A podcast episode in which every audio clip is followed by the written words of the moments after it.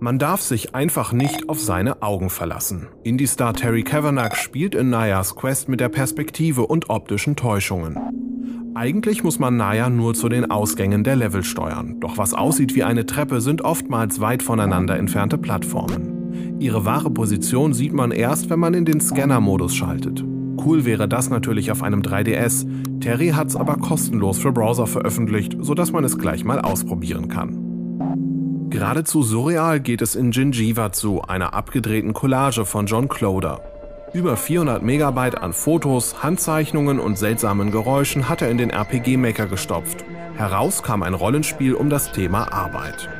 Der Spieler schlüpft dabei in verschiedene Rollen, etwa in die einer Fabrikarbeiterin im Knast.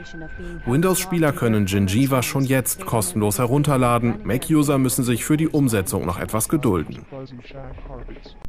Das jüngste Ludum Dare Festival hatte das Thema 10 Sekunden. Und so lange reicht der Treibstoff der Sonde, die der Spieler im Probeteam steuert. Dabei muss er ein bernsteinfarbenes Labyrinth erkunden, Schalter betätigen und Tore öffnen, damit die nächste Sonde wieder etwas weiter vordringen kann.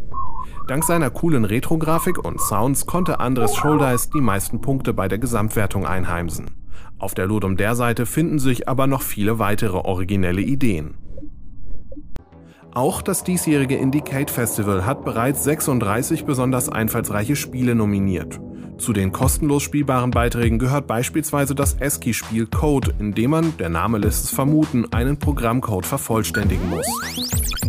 Dazu bewegt man als Spieler ein Add-Zeichen an die richtige Stelle in die Programmzeilen und manipuliert Variablen, damit er weiter vorankommt und weicht den roten Gegnern aus, die stilecht einfach nur Enemy heißen.